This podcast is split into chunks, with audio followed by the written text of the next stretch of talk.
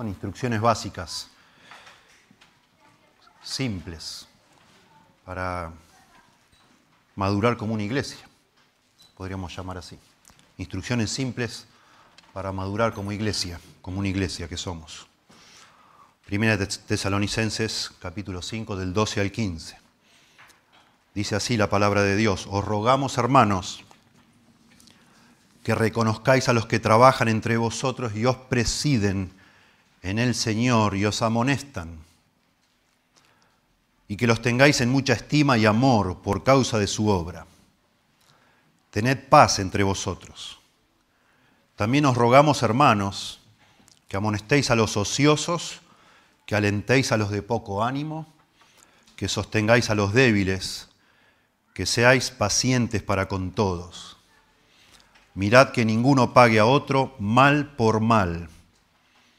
Antes, seguid siempre lo bueno, unos para con otros y para con todos. Instrucciones sencillas. Me encanta cuando llegamos en el Nuevo Testamento a lugares donde hay como una batería así de frases cortitas de cosas para hacer. Tienen, tienen su valor, sin duda, ¿no? Son como recordatorios, yo creo. Es, la verdad, la iglesia es, una bendición. Estar en una iglesia local es, por supuesto, es el invento de Dios. No puede ser de otra manera, ¿no? Es hermoso tener una iglesia, ser parte de una iglesia es hermoso y sobre todo lo apreciamos cuando no la tenemos, más que nunca, ¿no? Cuando estamos en una iglesia que no está bien, nos damos cuenta qué precioso es estar en una linda iglesia. Qué, qué bendición. Pero no es fácil. No, no es fácil. Porque nosotros todavía no somos santos, en el sentido estricto de la palabra, no lo somos. Entonces es muy lindo estar en una iglesia, pero a veces es un poquito irritante, ¿verdad? A veces es frustrante. Y bueno, depende del momento de la historia de nosotros como congregación, si es un momento que estamos disfrutando o sufriéndolo, ¿verdad? No es el caso ahora, estamos, yo creo, disfrutando todos, creo. Y ojalá sea así por mucho tiempo, pero quizá no sea siempre así. No sabemos. Porque hay pecado entre nosotros, hay pecado. Alguna persona cínica, siempre hay algún cínico que escribe alguna cosa que nos hace reír. Dice que la iglesia es como el arca de Noé. A propósito, en la antigüedad, en muchas iglesias se han encontrado en las paredes, dibujaban el arca de Noé, porque así se veían ellos.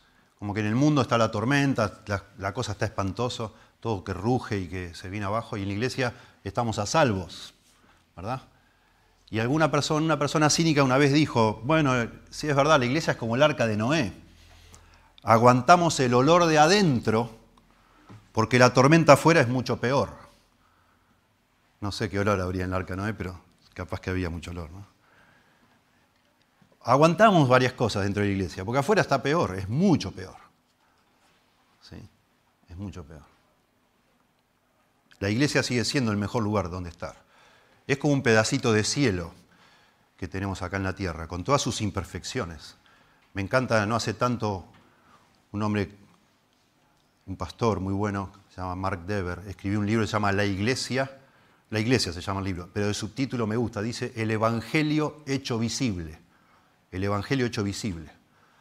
Claro, porque vos mirando cómo es una iglesia y cómo un grupo de pecadores se aman a pesar de todo, decís, wow, algo, algo tiene que haber ahí, no puede ser, que se quieran igual. ¿No se ofenden estas personas? ¿No se lastiman? ¿Cómo hacen para seguir queriéndose tanto tiempo? Por el Evangelio. El Evangelio hecho visible. La iglesia es como si fuera una pradera, ¿no? que si no la cuidás, enseguida empieza a ver algo, algo había ahí escondido y mirá vos cómo se puso eso, tan lindo que estaba. Mirá ahora lo que es esto, es un baldío. Potencialmente cualquier, cualquier campito potencialmente puede ser un baldío si no, alguien no lo cuida, ¿verdad? Y así es nuestro corazón y así es nuestra... Así es una iglesia, ¿verdad? Y yo veo este tipo de textos de la Biblia, como el que vamos a ver hoy, casi es como, como obras de mantenimiento, digamos así. Es como casi, me animo yo a decir que es, son como instrucciones estándar para cualquier iglesia. Porque si escaneamos todo el Nuevo Testamento, vemos que hay listas muy similares, casi idénticas. Recién leímos en el tiempo de lectura Romanos capítulo 12, versos 9 al 18, y si vos lo pones lado a lado, casi que ves cada instrucción repetida. Y eso nos tiene que hacer pensar, porque entonces no es que Pablo escribe esto a los tesalonicenses porque detrás de esto había, estaban todos estos problemas y él los está tratando de resolver. No necesariamente. Solo por precaución, por prevención, es, es algo para que lo tenemos que tener en cuenta siempre. Y si bien la iglesia de Tesalónica era una iglesia demasiado nueva, muy jovencita, recién nacida, por eso uso la, analogía de esto de la pradera. No quiere decir que nosotros por tener más años no necesitemos escuchar esto. Son cosas básicas, instrucciones básicas para cualquier iglesia para que siga madurando, creciendo sanamente, bien. Eso es lo que hay acá, ¿sí? La verdad que esta iglesia era una iglesia ejemplar. Si leemos, si más o menos comparamos, contrastamos todas las iglesias del Nuevo Testamento, notamos enseguida que Pablo la exalta a la iglesia de Tesalónica por ser una iglesia que enseguida se destacó por el amor que mostraban ellos, cosa que no es común. No es que todas las iglesias son súper amorosas. Esta iglesia enseguida sobresalió por eso. Lo pueden ver en el capítulo 1 de Primera Tesalonicenses. Que Pablo se acuerda del, amor de ellos, de la esperanza, de la fe. Dice, y vosotros vinisteis a ser imitadores de nosotros, capítulo 1, verso 6, y del Señor, recibiendo la palabra en medio de gran tribulación, con gozo del Espíritu Santo. De tal manera que habéis sido ejemplo a todos los de Macedonia y de Acaya que han creído, toda Grecia completa, Macedonia y Acaya. Sino que también en todo lugar vuestra fe en Dios se ha extendido. Todo el mundo ya sabía, mira, hay una iglesia maravillosa en Tesalónica, ¿no sabes esas personas qué preciosas que son? Cómo se convirtieron de los ídolos a Dios para adorar al Dios verdadero se han transformado, aman de una manera preciosa. Son, son hermosos. Una iglesia, una buena iglesia, una sana iglesia. Sin embargo, como toda iglesia, todavía necesitaban seguir creciendo. Capítulo 3, verso 12 dice, y el Señor os haga crecer y abundar en amor, unos para con otros y para con todos, como también lo hacemos nosotros para con vosotros. Acaba de exaltar que el amor de ellos eh, realmente es extraordinario y le dice, oro para que Dios los ayude a crecer y abundar en amor todavía más, aún más. Necesitan seguir creciendo. Capítulo 4, verso 1 dice, por lo demás, hermanos, os rogamos y exhortamos en el Señor Jesús, que de la manera que aprendisteis de nosotros, cómo os conviene conduciros y agradar a Dios, así abundéis más y más. Lo mismo, abundéis más y más. Nunca estamos listos, digamos, nunca decimos, bueno, ya la hice, llegamos, ya estamos. Ahora, ¿qué más vamos a hacer? Ya está. No, nunca. Siempre tenemos y debemos crecer, abundar más y más. ¿sí? Es verdad que nosotros no somos, ninguno de nosotros somos lo que deberíamos ser. Nos quedamos cortos siempre. Es verdad. No somos lo que deberíamos ser. Pero tampoco somos lo que éramos antes. Estamos creciendo, estamos madurando, gracias a Dios. Como personas, como hijos e hijas de Dios, como iglesia.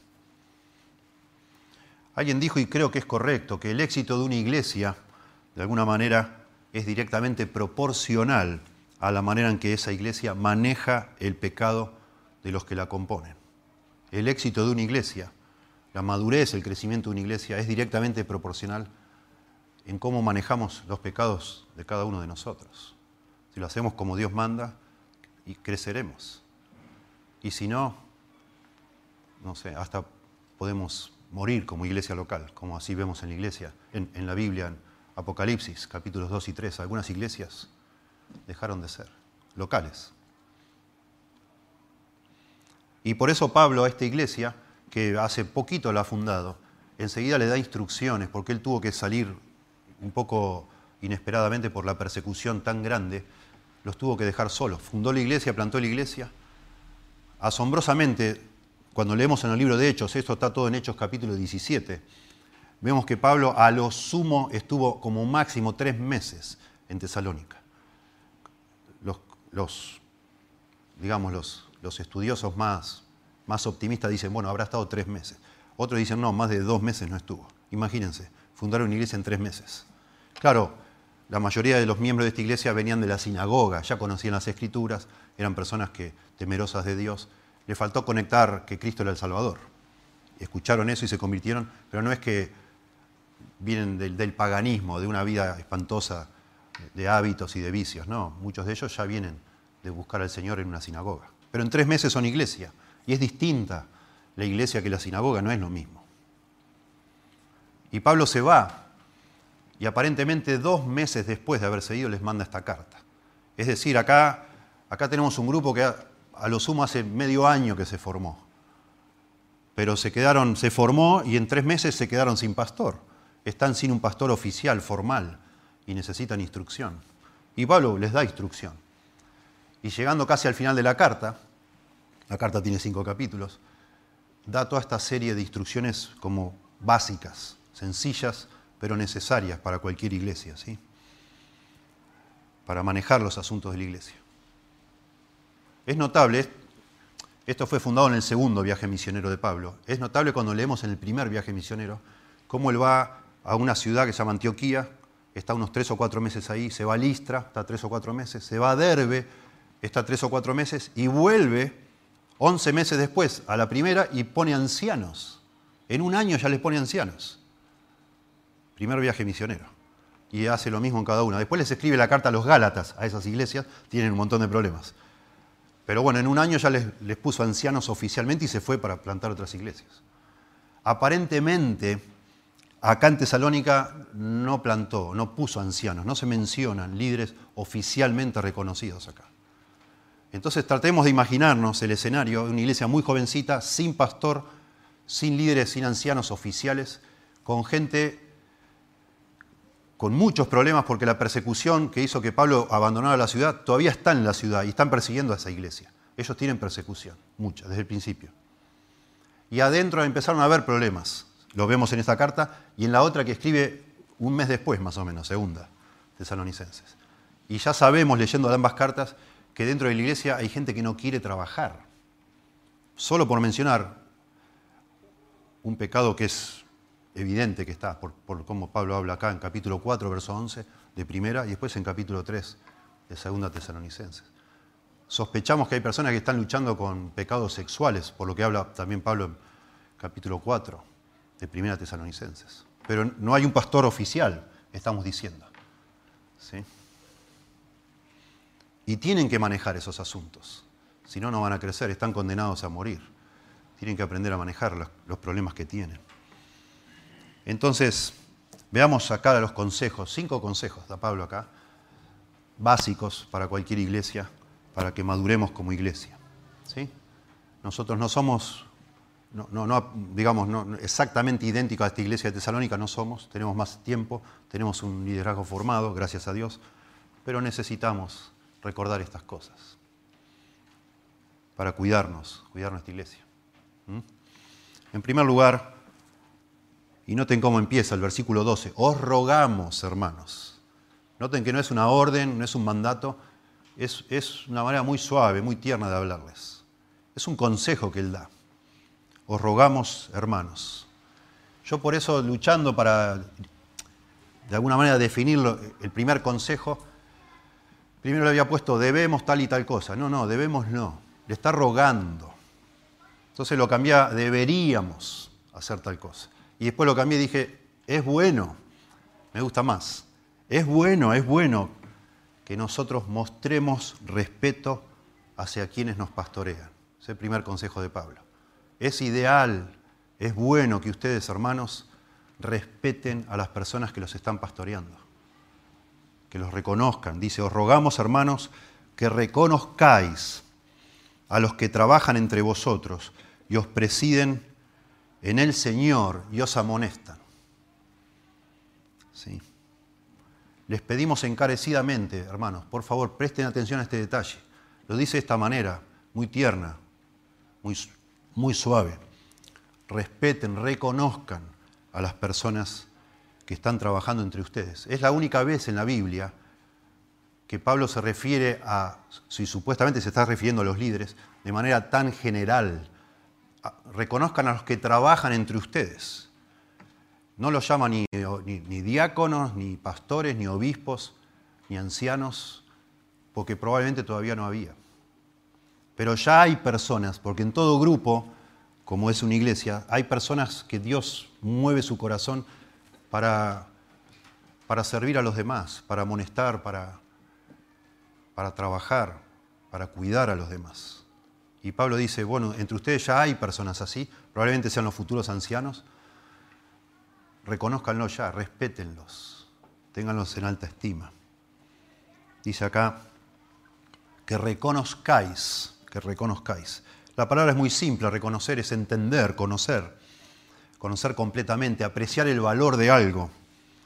Puede traducirse o reconocer o respetar. Y los eruditos discuten, ¿qué es mejor? ¿Qué sería lo apropiado? ¿Que respeten o que reconozcan? Y algunos dicen, bueno, ambas cosas están incluidas en el mismo concepto. Los hermanos en una iglesia deberíamos respetar cuando vemos que alguien trabaja entre nosotros. Ahora vamos a, definir qué es eso.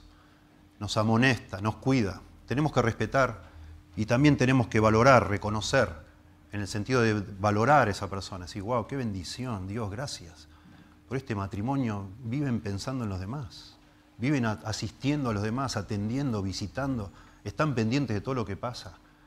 Qué bendición, Señor. Y los respetamos y los apreciamos. Ni hablar, ni hablar. Por eso trato de pintar este escenario. Si ya Dios ha confirmado que algunos de entre nosotros, Dios nos ha llamado para servir en este lugar, ni hablar. Los respetamos, los apreciamos, los honramos. Hermoso. Pero es de nuevo, es, es, un consejo estándar para cualquier iglesia. Fíjense cómo Pablo le dice a los colosenses, que no los conoce, perdón, a los corintios, a los colosenses les dice algo parecido, a los efesios lo mismo y a los filipenses ni hablar, ya lo vamos a mencionar. Primera Corintios 16, 15, dice, hermanos, ya sabéis que la familia de Estefanas es las primicias de Acaya, de los primeros que se han convertido, y que ellos se han dedicado al servicio de los santos son uno de los primeros que se han convertido, Corintios estaban acá ya. Ya saben ustedes que estos son de los primeros convertidos y que se han dedicado al servicio de los santos. Os ruego, de nuevo, os ruego que os sujetéis a personas como ellos y a todos los que ayudan y trabajan. Hermoso. Usa otro concepto, sujetarse. Pero enseguida, así es el concepto que debe primar en una iglesia. Nosotros todos Dios, gracias por gracia y misericordia, Dios nos ha salvado a todos, pero a todos no, nos ha dado lo mismo para hacer. Algunos de nosotros nos ha dado ciertos dones y cierto llamado, y enseguida se nota eso. A mí me gusta eh, particularmente no ser tan organizar cada detallecito de una iglesia, sino en un sentido ser bastante espontáneos para que se vaya detectando solo, sin que vos le digas, che, vos ocupate esto, vos haces esto, vos haces... No, no, a ver qué onda, qué es lo que cada uno pasa en su corazón. Y enseguida se destaca entre nosotros personas que tienen una misericordia tremenda, otros que se desviven por servir y otros que no les importa nada. No sé. Pero cuando descubrimos, porque Dios empieza a obrar en el corazón de personas que realmente tienen un peso por trabajar y servir a los demás, a esas personas las tenemos que respetar y apreciar mucho, reconocer. Porque es algo de Dios. Eso, es un regalo de Dios para la iglesia. Qué bendición, Señor. Este hombre siempre, ¿quién le dijo? ¿Y quién le dijo que haga esto? No, nadie le dijo. Dios puso un peso en su corazón. A esta familia, lindo que diga la familia de Estefanas. A veces es lindo cuando es una familia entera, ¿no? Y decimos, qué bendición estas personas. y los apreciamos. Es lo que recomienda Pablo a los tesalonicenses. Vamos a expandir más y después aplicar de pronto de manera más global en vez de cada puntito, ¿no?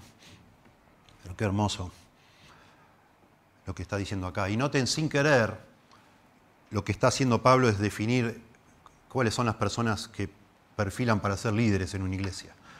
Porque si bien acá hay cinco consejos para toda la iglesia en general, ahora va a definir Pablo de tres actividades que hacen las personas que lideran en una iglesia, al final de cuentas. En primer, lugar, en primer lugar, acá habla de un esfuerzo, los que trabajan, dice acá, los que trabajan entre vosotros, ¿verdad? Os rogamos, hermanos, que reconozcáis a los que trabajan entre vosotros y os presiden en el Señor y os amonestan. En 1 Timoteo 3 y en Tito 1 da una lista de requisitos de una persona que quiera ser obispo, pastor, supervisor de una iglesia, que esté a cargo, digamos. Acá no da una lista, es todo mucho más sencillo, digamos, pero de alguna manera exhortando a la iglesia, rogándole que tengan atención, que presten atención a este detalle de quienes van a liderar, define sin querer a qué personas hay que distinguir entre nosotros. Hablando de tres actividades, tres características de estas personas. La primera es que trabajan. Son personas que trabajan, se esfuerzan. La segunda es que presiden y la tercera es que os amonestan. A esas personas tienen que respetar, hermanos. Tomemos un poquito de atención a esto. El tema de trabajar, usa el verbo copiado, que es trabajar arduamente, esforzarse. ¿Sí? Y, muy lindo como a lo largo de todo el Nuevo Testamento se usa esta palabra para definir personas que sirven al Señor, sirven en, en el ministerio, sirven al Evangelio. 1 Corintios 15, 10, Pablo habla de sí mismo, pero por la gracia de Dios soy lo que soy, y su gracia no ha sido en vano para conmigo, antes he trabajado, copiado, más que todos ellos, los demás apóstoles, pero no yo, sino la gracia de Dios conmigo. A los Gálatas les dice Pablo 4:11, me temo de vosotros que haya trabajado, copiado, en vano, con vosotros.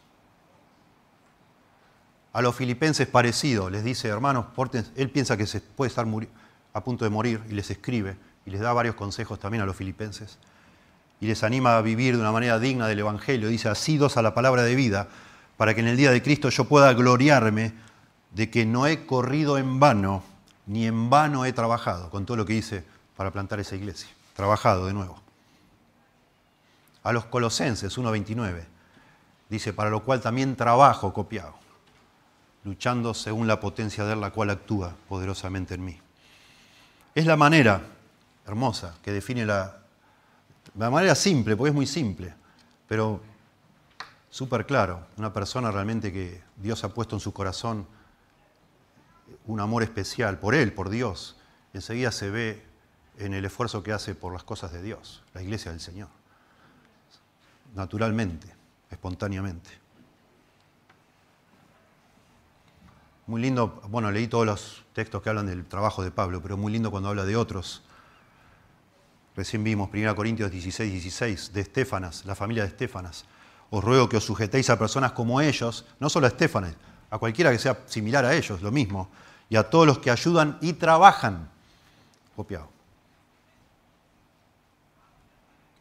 En Romanos 16, 6 dice, saludad a María, la cual ha trabajado mucho entre vosotros. ¿Ves? una señora, María, no es una líder, una persona que trabaja. Dios ha conquistado su corazón y es el testimonio de muchos de nosotros. No es que uno de golpe, el día que te nombraron, me nombraron pastor, entonces me, puse las pilas y empecé a trabajar. No, al revés es.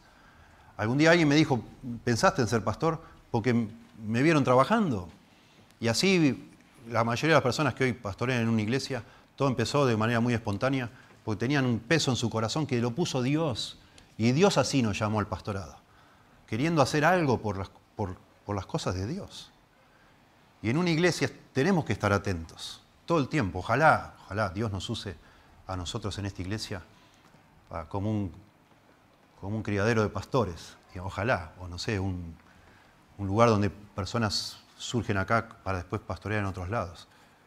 Deberíamos estar siempre atentos y a esas personas honrarlas, respetarlas. No decirle, ¿quién te mandó a hacer eso? ¿Quién te dijo que hagas esto? ¿Con, ¿Con, permiso de quién fuiste a visitar a fulano? ¿Quién, ¿Quién te dio vela en este entierro? No, al revés. Qué bendición que hay personas que quieren servir a los demás, ayudar, servir, trabajar. Y los, los tratamos de encontrar y los apreciamos, los honramos.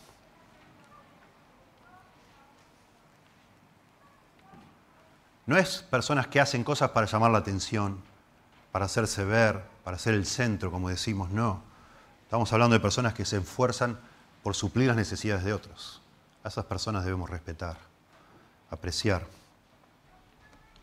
Son personas que nos inspiran confianza, que se ganaron esa confianza. Cada vez que le confías algo a una persona así, bueno, esto lo digo desde el lado del liderazgo formal de una iglesia, porque nosotros enseguida vemos que hay personas que están siempre listas para todo.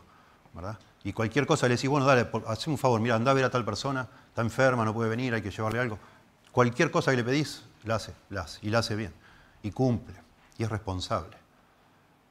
Y entonces a esa persona empezamos a pensar, ¿será que Dios está entre nosotros levantando a un futuro líder, a un futuro pastor? Quizá.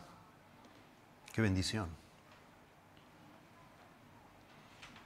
pongo un paréntesis acá, pero cuando yo era soltero, la verdad me la vivía escaneando en la iglesia donde iba y en el instituto donde estudiaba si podía encontrar una mujer que trabajara para el Señor. Porque con una persona así yo me quería casar, no con una persona linda y nada más. Quería alguien que tuviera ese corazón por las cosas de Dios. Porque es de Dios eso, es de Dios. Y lo tenemos que apreciar y reconocer y detectar y, cuidar de alguna manera. ¿Sí? En todo caso, encauzar puede pasar por ese, a veces ese ímpetu, ese deseo de colaborar, a veces uno mete la pata y hace cosas que no se debían y había que pedir permiso y no se pidió. Bueno, se encausa a esa persona para que se haga todo en orden y no que cada uno haga lo que se le antoja, pero se aprecia y se respeta. No solo dice que trabajan, sino dice que y os presiden en el Señor. La palabra ahí es proístemi, que sí se usa para alguien que está al frente, proístemi, Pro significa delante, istemis, pararse adelante, es el que preside. De ahí viene la palabra presidente, de proistemi. Pero se usa de manera también bastante informal en la Biblia también, cuando dice en Tito que de ocupar, ocupaos de buenas obras. Esa palabra ocuparse es proistemi también. Porque no solo tiene la connotación de estar al frente, pues no es estar al frente como un mandón, sino estar al frente como alguien que protege a los que están detrás. Esa es la idea de proistemi se, usa mucho con el concepto de cuidar, de ser responsable de algo. Lo dice Pablo en Timoteo 3, cuando habla de los, de los, ancianos o de los que quieren ser obispos. Dice que gobierne bien su casa. La palabra gobierne es proístemi, que gobierne bien su casa, que tenga a sus hijos en sujeción. Y después dice, porque el que no puede gobernar su casa, proísteme, ¿cómo cuidará de la iglesia de Dios? Y ese cuidará, que es otra palabra en el griego, define de alguna manera complementando lo que significa con gobernar, que es cuidar. Es cuidar, es proteger. Eso es lo que es. Y relacionado con esto de trabajar, es alguien que los, que los que os presiden el Señor son los que están realmente velando por tu alma, que se preocupan, que te cuidan, que son responsables, toman la carga. Eso es proístemi. Es alguien que naturalmente dice, bueno, yo me ocupo. ¿Sí? Eso es. no los quiero cansar con definiciones de, léxicos, pero es muy, muy hermoso hacer un estudio de palabra de esta proistemi, porque siempre da la idea de, sí, de presidir y de gobernar, pero siempre con un matiz de cuidado y de protección, siempre, de cuidar. Lindo cuando vamos a la literatura fuera de la Biblia y para ver a veces cómo se usan las palabras, cómo las entendían las personas cuando las oían en aquella época. Y es muy lindo ver varias obras extra bíblicas como en realidad la mayoría de las veces proísteme se traduce cuidar. En una, en una obra de un tal Xenofón, la llamada Memorias, dice una persona, solamente si él cuida bien de su propia familia, cuida, proísteme. En otra obra de un tal Epícteto, Disertaciones se llama, para que mis padres puedan dármelo a él en matrimonio, hablando una mujer sobre su novio, como uno que cuidará de mí proísteme. Hermoso. O sea, es, estar es, liderar en un sentido, es presidir, pero no está orientado al ejercicio de poder, sino al, uso responsable de ese privilegio, cuidando a los demás. Claro, imagínense una iglesia como Tesalónica, el pastor la fundó, a los tres meses se fue, quedó, digamos, acéfala, y de golpe van surgiendo personas naturalmente que quieren ayudar, o de pronto antes de irse dijo, bueno, vos ponete a cargo. A lo mejor Pablo designó gente, pero personas sin experiencia. Y a lo mejor a, las personas, a los, a los liderados por ellos, les costaría diciendo, bueno, pero este no sabe lo que está haciendo. Se nota que no tiene experiencia. Este no es como el apóstol Pablo. Y Pablo le dice, hermano, respétenlo. Tengan en alta estima personas así. Porque están trabajando por ustedes sienten un cuidado, una responsabilidad por el bienestar de tu alma. Respetalo, aunque le falte experiencia. Aunque sea demasiado tiernito, aunque como diría Henry, todavía le falta un golpe de horno, está medio verde, pero tiene el corazón, trata de identificar eso y aceptarlo y respetarlo.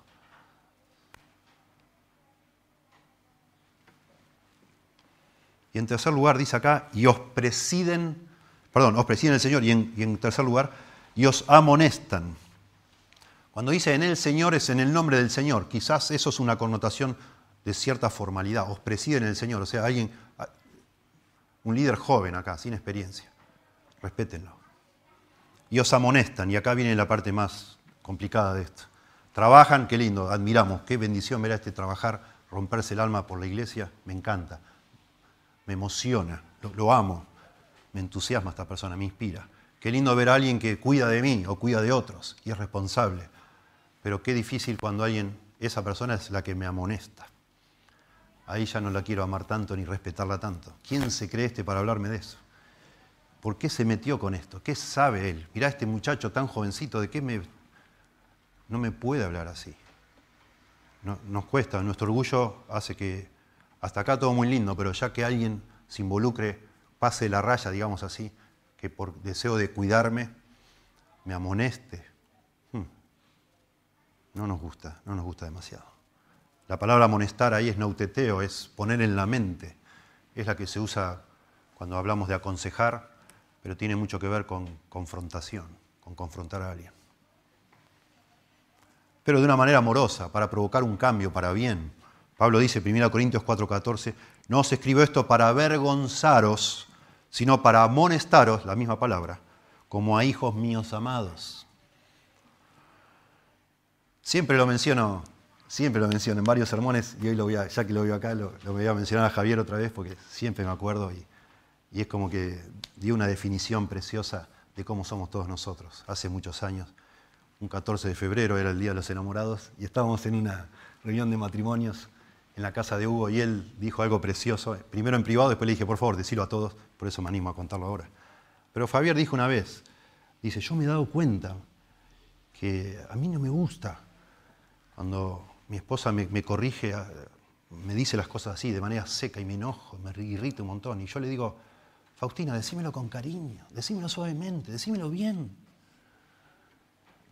Pero me di cuenta que es lo mismo. Me lo diga como me lo diga, me me molesta. Y así es como somos. No importa a veces cómo te lo dicen. No nos gusta que nos digan las cosas. No nos gusta que nos digan. Nos cuesta. Y entonces nos vamos como resintiendo con las personas que Dios ha puesto en, de manera oficial o no para cuidar nuestras vidas. Los que se atreven a amarnos de esa manera tan hermosa y tan superior que es dar ese paso extra y decir, bueno, le voy a decir. La mayoría de nosotros decimos, ¿le digo o no le digo? Le digo, no, ¿qué le voy a decir? Se va a enojar, no le digo nada. Que el Señor, oro por él, que Dios le ayude, yo no le voy a decir nada. Pero de golpe entre nosotros hay alguien, de parte de Dios, amoroso, que dice, no, le tengo que decir, le tengo que decir porque esto lo está perjudicando. Si lo amo de verdad, le tengo que decir. Y te amonesta. Y ya no es tan lindo, ¿verdad? Ya no es tan lindo. Y entonces Pablo dice, hermanos, aprecien a esas personas. ¿Sí? Interesante que dos versículos después dice que amonestéis a los ociosos. Dentro de esa iglesia había holgazanes, personas que no, querían trabajar, y Pablo dice, amonesten a esas personas que se pongan las pilas. Es necesario en una iglesia, de nuevo, porque es como es, porque somos pecadores, si de verdad nos vamos a amar como decimos y como Dios nos dice que tenemos que hacer, es necesario que nos amonestemos unos a otros, porque yo necesito que alguien me ayude a ver lo que yo no veo. Hay cosas en mi vida que me están impidiendo crecer, cambiar, ser mejor esposo, mejor padre, mejor cristiano, mejor testigo del Señor en la, ciudad en que vivo. Alguien me tiene que decir, así lo dispuso Dios. Si realmente me ha, si de verdad en esta iglesia hay amor, como debe haber, alguien me tiene que hablar si yo estoy haciendo algo que no está bien. Alguien me lo tiene que decir. Y en general, de nuevo, son las personas que Dios va levantando para liderarnos, las que dan ese paso extra de amor y dicen, bueno, le voy a ir a hablar sí le voy a ir a hablar. Lo necesitamos. ¿sí? Bueno, entonces decimos, primer consejo de Pablo, es bueno que mostremos respeto. Y yo englobo todos estos tres conceptos, trabajar, presidir, que sería cuidar, y amonestar como pastorear. Es bueno que mostremos respeto hacia quienes nos pastorean, formal e informalmente. Hay gente acá que pastorea, yo lo veo, a otros, de manera preciosa, aunque no sean pastores, lo hacen. Hay que, mostrar respeto, aprecio por esas personas. ¿Sí? Miren, yo sé que algunos de, los que estamos acá venimos de, experiencias muy tristes y feas dentro de las iglesias, o de alguna iglesia, donde hemos sido abusados espiritualmente, manipulados. ¿sí? Hay iglesias donde los líderes dicen, me tenés que respetar. Yo soy el ungido, vos me tenés que respetar. Vos tenés que hacer lo que yo te digo. Eso es lo que no está diciendo San Pablo acá. En ningún momento está hablando de que vos tenés que hacer lo que alguien te diga, no importa si es oficial o no oficial. No podemos, nadie que lidera una iglesia puede tener el señorío sobre la gente. Y entonces, en algunas iglesias, lamentablemente, así se han establecido las cosas. Teniendo señorío de la gente y te han obligado a hacer cosas que vos no querías hacer. Y has salido huyendo de ahí, quizás, después de un tiempo, no sé. Hay gente hábil que te manipula y vos te quedás y decís, bueno, sí, lo voy a hacer. tienen esa habilidad, no sé. Como dicen ahora, te psicopatean, ¿no? Te, te comen la cabeza, te taladran y vos decís, bueno, está bien, lo, voy a hacer, pastor. Hay, lugares muy abusivos, pero el otro extremo, que sería más el, modelo anárquico, digamos, ¿no? Eh, no es lo que la Biblia enseña. En una iglesia no es que cada uno hace lo que se le antoje, cada uno lo que quiera, y a mí nadie me dice nada, quién se cree, nadie se mete en mi vida, no es así. Eso no es una iglesia, según el Señor. Necesitamos, por causa de que somos pecadores, hacer algo con el pecado de cada uno de nosotros. A veces cubrirlo, a veces soportarlo, siempre perdonarlo y a veces confrontarlo. Claro que sí. Sí, vamos a ser una verdadera iglesia y crecer en eso.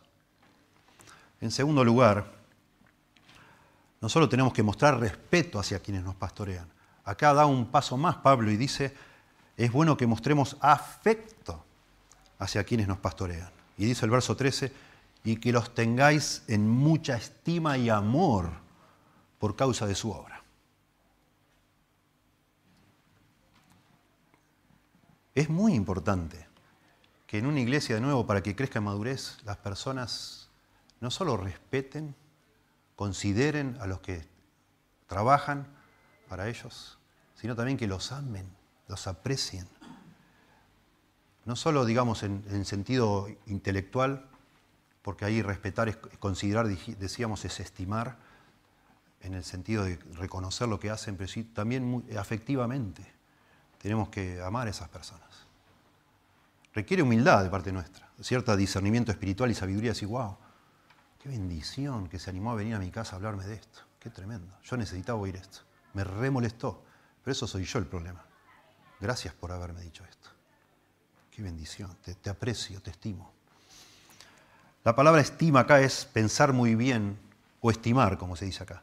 Pero usa una palabra muy rara que es mucha estima. La palabra mucha usa tres prefijos que son los tres superlativos, como que le agrega mucho énfasis. ¿sí? Literalmente sería que los super sobreabundante estimes. Eso es lo que significa esto de mucho acá. Lo recontraestimes a esa persona. Lo valores como el oro, porque es, es una bendición, es un tesoro que tengamos personas así. Abundantemente, fuera de todo límite es la idea. Más allá de toda medida, aprecia a esa persona. Velo como un regalo para tu vida. Alguien dijo, cuando el amor no reina, las admoniciones, las amonestaciones provocan resentimiento. Cuando los miembros tienen genuino amor por los líderes, no solo toleran las admoniciones, sino que las aceptan con gracia. Eso es lo que de alguna manera, por supuesto, esto tiene dos caras, ¿no? No está hablando acá de dictadores. Por eso Pablo define muy bien, aprecien a personas como estas. Aprendan a valorar personas que trabajan, que los amonestan, que los cuidan. Pero a mí, lo hacen con el corazón de ayudarles, porque ustedes los necesitan. Lo que está diciendo Pablo es que los, está pidiendo que amen a esas personas. Pablo a los corintios pobres, que eran bastante necios ellos, les dice, ámenme más, ensanchen su corazón. Ustedes me tienen que amar a mí para que yo les pueda hacer de bendición a ustedes. Porque con esa desconfianza que ustedes tienen de mí, yo voy a ir y ni me escuchan. Están todo el tiempo pensando mal de mí, tienen malos pensamientos cuando yo les hablo. Así no hay manera de que yo les, edifique a ustedes. Qué precioso es cuando un creyente ama a sus pastores. Es precioso.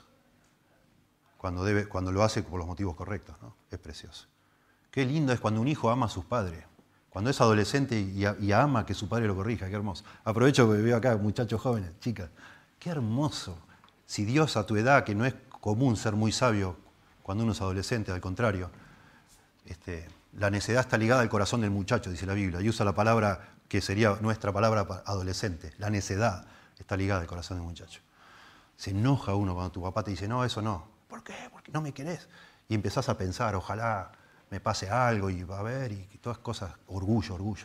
Qué hermoso cuando vos amás y apreciás a alguien que te amonesta. Es hermoso. Eso habla de madurez, de sabiduría, de humildad, de ser enseñable. Hermoso. Dice que los aprecien y los amen, dice acá, por causa de su obra. Muy interesante estos límites también que hablan de madurez, ¿no? Reconocerlo por lo que él hace, no por cosas tontas, por lo que representa, por sus dones o por su carisma, por su obra, por su esfuerzo, por su trabajo. Por eso lo reconoces.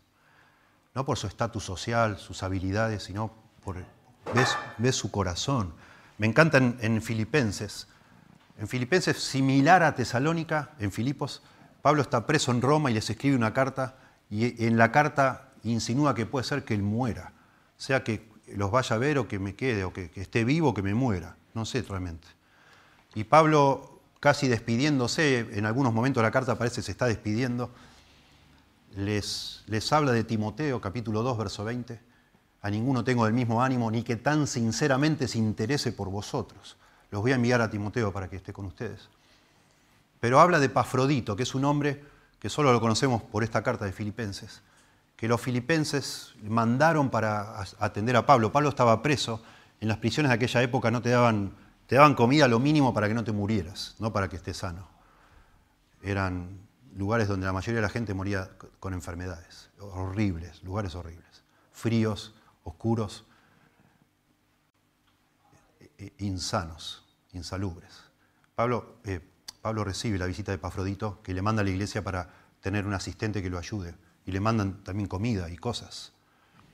Pero Pafrodito se enferma, no sabemos cómo ni dónde, probablemente en la misma prisión ayudando a Pablo, no sabemos.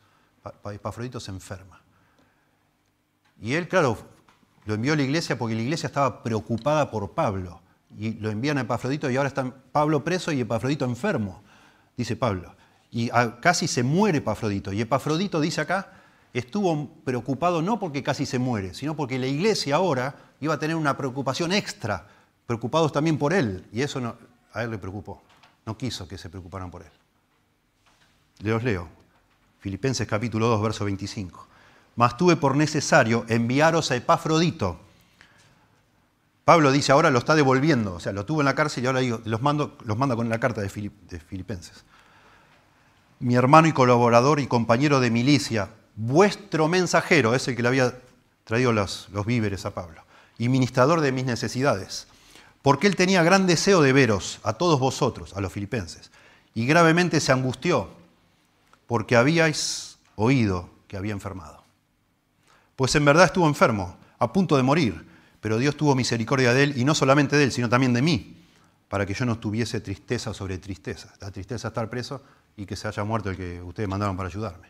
Dos mil kilómetros entre Roma y Filipos, dos mil kilómetros de distancia en aquella época. Dos meses de viaje. Así que le envió, le envío, dice Pablo, con mayor solicitud para que al verle de nuevo os gocéis y yo esté con menos tristeza. Y entonces ahora dice, noten, Recibidle pues en el Señor con todo gozo, Epafrodito, y tened en estima, el mismo concepto acá, tened en estima a los que son como Él. Tened en estima a los que son como Él. No sabemos si Epafrodito podía pararse frente a un púlpito y hablar, no sabemos si era un hombre con ciertas habilidades, no sabemos. Pero era un hombre, un siervo era Epafrodito. un siervo que se viajó dos mil kilómetros para llevarle unas cosas a Pablo y se enfermó. No sabemos si en el viaje, en la cárcel, en dónde. Y el hombre estaba mal no porque se enfermó y porque casi se muere, sino para que la iglesia se preocupaba por él. Y Pablo dice, este tipo de persona, a esa gente estimen ustedes, a estos. Tened en estima a los que son como él. Y aclara Pablo, verso 30, porque por la obra de Cristo estuvo próximo a la muerte, exponiendo su vida para suplir lo que faltaba en vuestro servicio por mí. A esta gente hay que estimar. No a los cancheritos, a los, que vienen acá a impresionarnos con todas sus habilidades, no, a los siervos hay que, hay que estimar.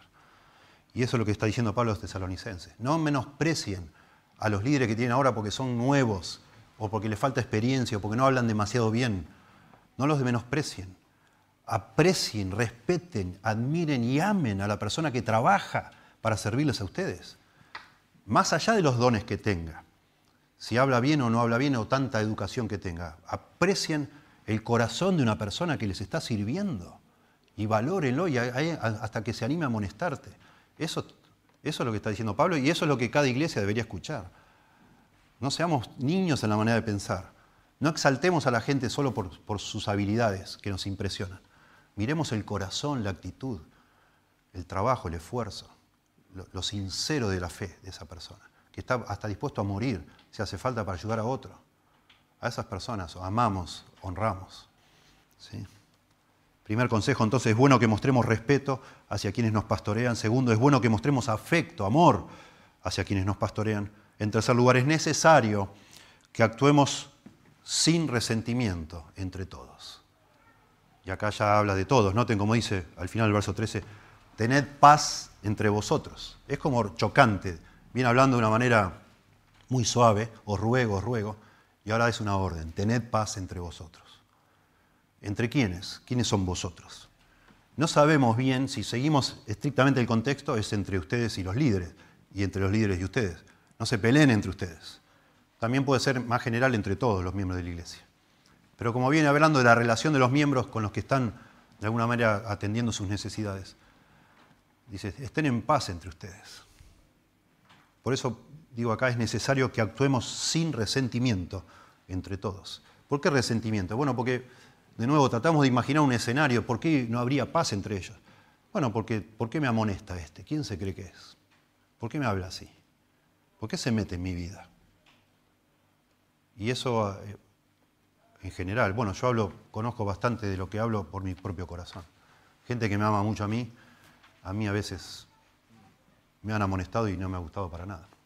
Una vez estaba con Joel, con Joel Kert, estábamos ahí en Estados Unidos y en una manera informal, en un pasillo, en, un patio, paramos y nos habló el pastor Henry Tolopilo.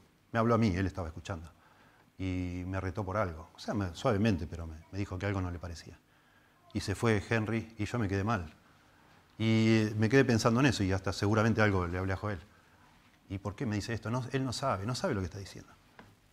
No sabe. Y me quedé enojado. Mi orgullo, tremendo. Tremendo. Uno se resiente.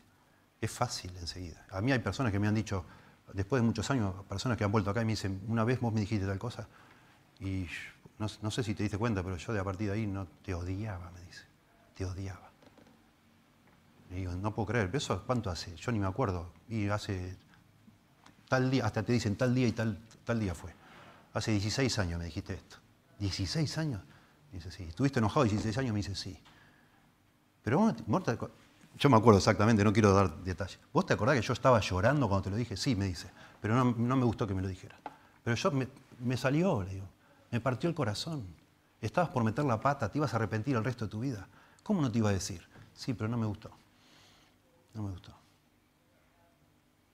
Tened paz entre vosotros. Tened paz entre vosotros. Yo no sé cómo es cada uno de ustedes, pero a lo mejor algunos pueden pensar en su propio corazón que todavía al día de hoy está resentido contra alguien por algo que le dijeron. Hace años, dando una clase sobre estas cosas, me acuerdo ahí eh, saliendo a una, persona que nos visitaba, no era acá de la iglesia, nos visitó y estuvo, escuchó. Me dice, vos sabés qué tremendo lo que acabas de, enseñarnos. Le digo, ¿por qué? Y pues yo estaba haciendo una carrera y me faltaba una materia, dice, y tenía todo 10, y una profesora me puso 9 y me enojé y abandoné. ¿Y no terminaste? Me dice, no. No, no, no terminé. Me redolió. Así somos las personas. Así somos. Bueno, hay, hay, presiones siempre. Esta iglesia tiene presiones. Lo están persiguiendo de afuera, la están persiguiendo de afuera. Adentro hay gente que no quiere trabajar, hay problemas. Bueno, tened paz entre vosotros. De nuevo, la forma que manejamos nuestro pecado. A veces nos irritamos. De nuevo, saliendo un poco del contexto inmediato acá, vaya a saber por qué lo dice Pablo. De pronto es un consejo general para cualquier iglesia. Hermanos, tranquilos, tengan cuidado, no, no sean resentidos. Hay pecado, vas a pecar. Van a pecar contra vos, vas a pecar contra otro. Por favor, resolve todo. De eso habla el famoso libro este, cuando pecadores dicen acepto. Cuando pecadores dicen acepto, ese es el gran problema del matrimonio, que te casás con una persona que va a pecar, te va a lastimar, te va a ofender, y vos a esa persona. Y tenés que aprender urgente cómo manejar el pecado, cómo perdonar, cómo soportar, cómo tener misericordia, cómo pasar por alto.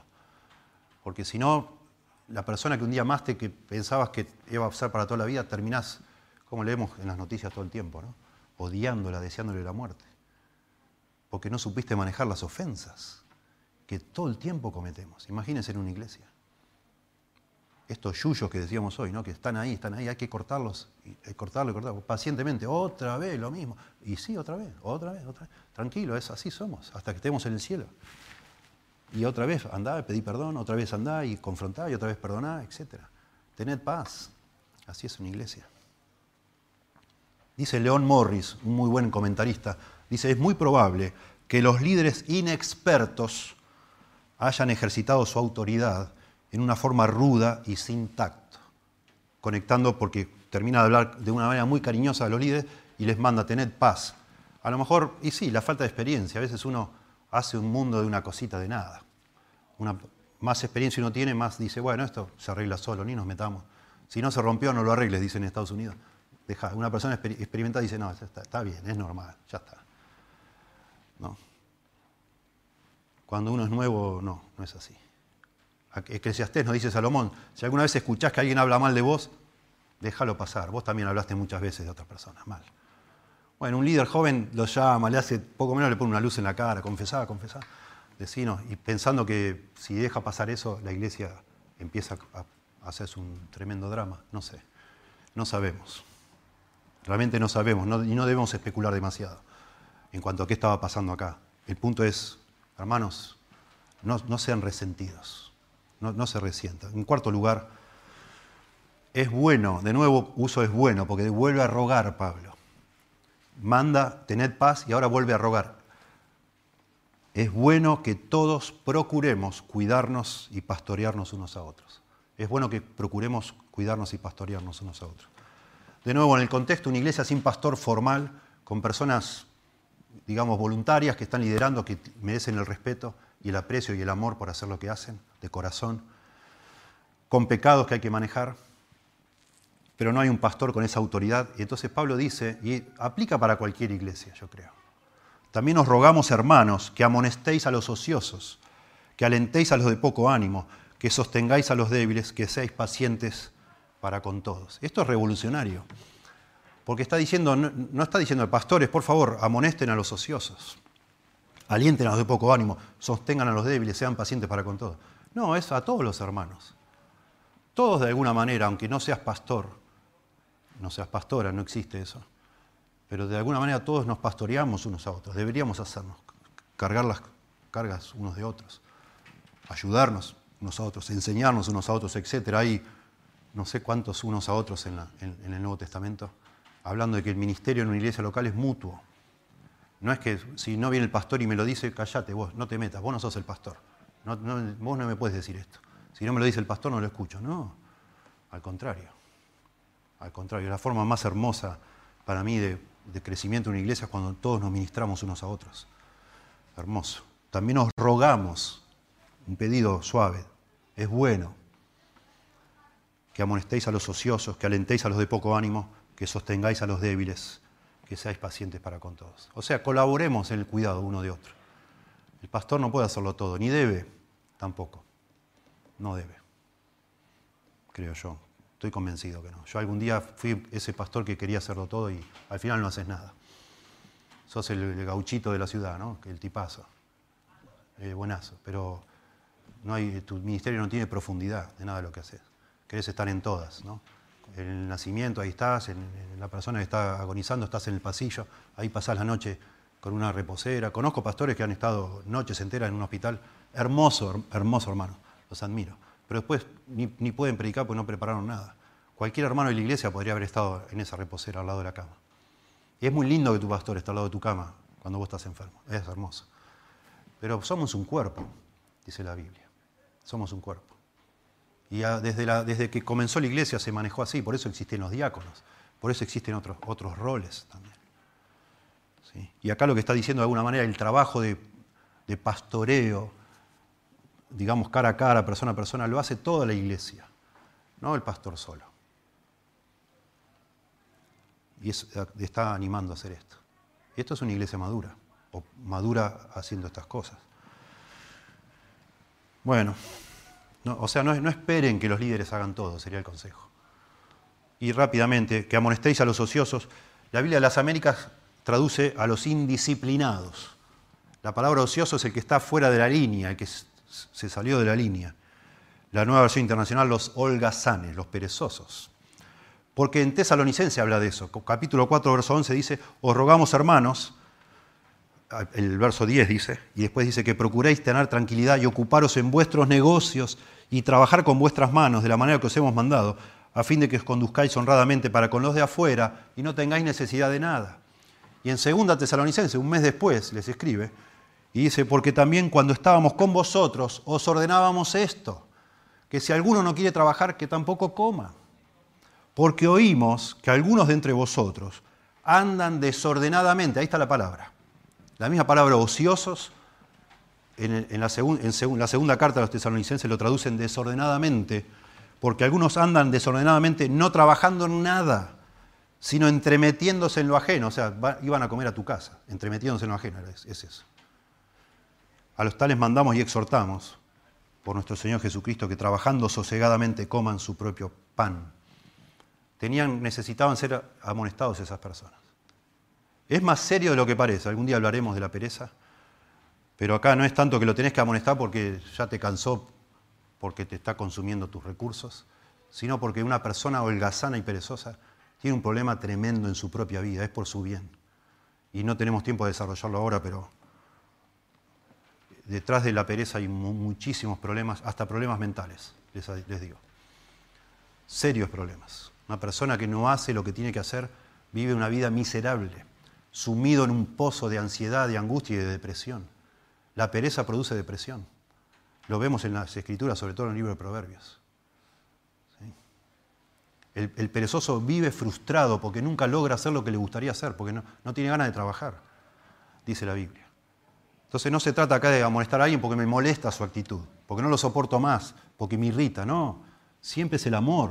Lo amonesto porque pobre necesita que alguien lo despierte.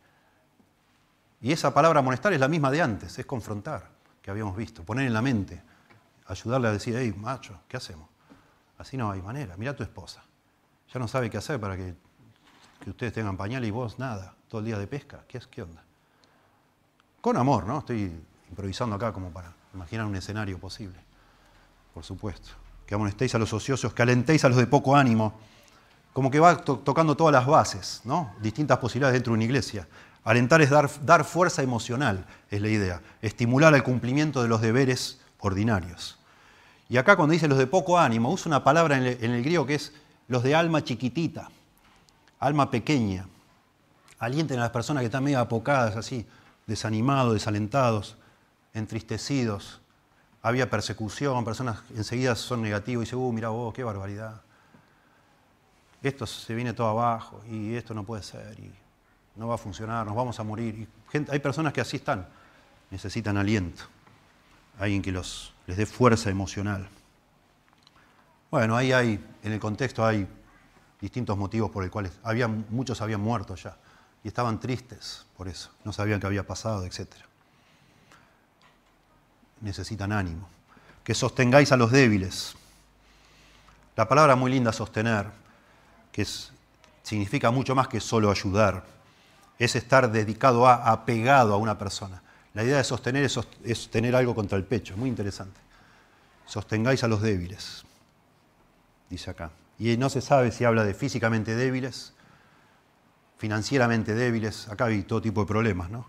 Socialmente débiles, personas marginadas, y lo más probable es que sean espiritualmente débiles, personas que son débiles. En el contexto tenemos pecado sexual, 1 Tesalonicenses capítulo 4. Puede haber otros tipos de pecados, personas que conocemos entre nosotros, personas que luchan con adicciones, con hábitos, son débiles, son débiles. Y acá habla de sostenerlo, de estar ahí intensamente, no, no cansarnos de esas personas, estar con ellos, ayudarles. Que seáis pacientes para con todos. Eso es lo que debe ser una iglesia. Estamos camino al cielo, no somos perfectos. Algunos, Dios nos ha regalado más ímpetu, más ganas, más energía, más visión, más entusiasmo. Otros, eh, lamentablemente, a veces luchan, a veces porque no aplican todo lo que se dice que hay que hacer. No sé, hábitos, trasfondo, etcétera tenemos que tener paciencia con todos. El Señor está orando. El fruto del Espíritu, paciencia. Macrotumeo es la palabra, es de ánimo largo. Es como una persona que demora mucho en enojarse, en, irritarse. Eso es lo que es tener paciencia. Y está bien, bueno, dale, vamos, otra vez, otra vez. ¿Otra vez lo hiciste? Sí, otra vez. Uf, vamos adelante, dale, vamos. Esta vez lo vamos a arreglar. Y otra vez, y otra vez. Bueno, tengamos paciencia. Para con todos. Todos. Ahí engloba a todos. Y finalmente, bueno, dijimos, es bueno que mostremos respeto hacia quienes nos pastorean, es bueno que mostremos afecto hacia quienes nos pastorean, es, necesario que actuemos sin resentimiento entre todos, es bueno que todos procuremos cuidarnos y pastorearnos. Y finalmente, último consejo aquí, verso 15, es necesario que reaccionemos bondadosamente a los pecados o faltas de los otros. Porque dice, mirad que ninguno pague a otro mal por mal antes, seguid siempre lo bueno unos para con otros y para con todos. Mirad desvelar, presten atención, tengan cuidado de no devolver mal por mal. Bueno, el que la hace la paga, ¿no? Ojo por ojo, diente por diente. No hagan eso, hermanos. Somos pecadores, no hagan eso. No, no es la manera de vivir dentro de una iglesia. Por eso, para resumir acá, por el tiempo, me encanta cuando dice la iglesia el Evangelio hecho visible. ¿Qué es el Evangelio? que Dios me perdona por medio de los méritos de Cristo. Dios, que es el juez justo, intachable, implacable Dios. El que paga, la paga el pecado es la muerte. Acá estamos nosotros, no estamos muertos. Dios nos ha tenido misericordia, nos ha dado su gracia común, estamos vivos. Y nos espera, a todos por, naturalmente, nos espera una condenación eterna porque Dios es justo. Merecemos que Dios nos castigue, que nos mate, porque lo hemos ofendido a, a su, ley permanentemente. Sin embargo, el Evangelio dice que Dios, de pura gracia y misericordia, se hizo hombre, la segunda persona de la Trinidad, para morir por nosotros en la cruz, para pagar Él las faltas mías, para poder pasar por alto, para poder cubrir. He aquí el, el Cordero de Dios, dice Juan el Bautista, que quita el pecado del mundo. Dios nos ha alcanzado no con justicia para liquidarnos, sino con gracia para perdonarnos limpiarnos de nuestro pecado y abrazarnos y recibirnos en el cielo de gracia. Ese es el Evangelio. Que lo predicamos, lo debemos predicar hablándolo, pero también lo debemos mostrar visiblemente en la manera en que nosotros, que decimos que Dios nos ha perdonado todos los pecados, nos perdonamos nuestros pecados y no pedimos que se nos dé o, no retribuimos el mal que vos me haces con mal que yo te hago y así estamos. Y palo y palo y palo y palo. No, nos perdonamos. No, mirad que ninguno pague a otro mal por mal. Antes, seguid siempre lo bueno, unos para con otros dentro de la iglesia y para con todos, los de afuera también, que te están persiguiendo. También así se aplica el Evangelio. Sí. consejos, consejos básicos para cualquier iglesia, en cualquier momento que se encuentre. Somos pecadores, cada tanto hay que recordar no te irrites, no te, no, te frustres tanto porque tu hermano o tu hermana no es lo que a vos te gustaría que seas, vos tampoco. No somos lo que nos gustaría ser, pero tampoco somos más lo que éramos antes. El Señor nos está cambiando, gracias a Dios. Sí, gracias a Dios por eso. Que sepamos ser maduros y crecer. Y qué lindo, solo digo, qué hermoso sería si el Señor nos concede. Sabemos de personas que se quieren mudar a esta ciudad. Todo el tiempo recibimos este, llamados, mensajes de gente que está deseando estar con nosotros acá. Qué lindo eso. Hermoso, nos honra mucho. Qué hermoso si Dios en algún momento, quizás en, hablemos, no sé, en forma de etapa, en algún momento como en una etapa de esta iglesia, nos pueda usar a nosotros para formar pastores.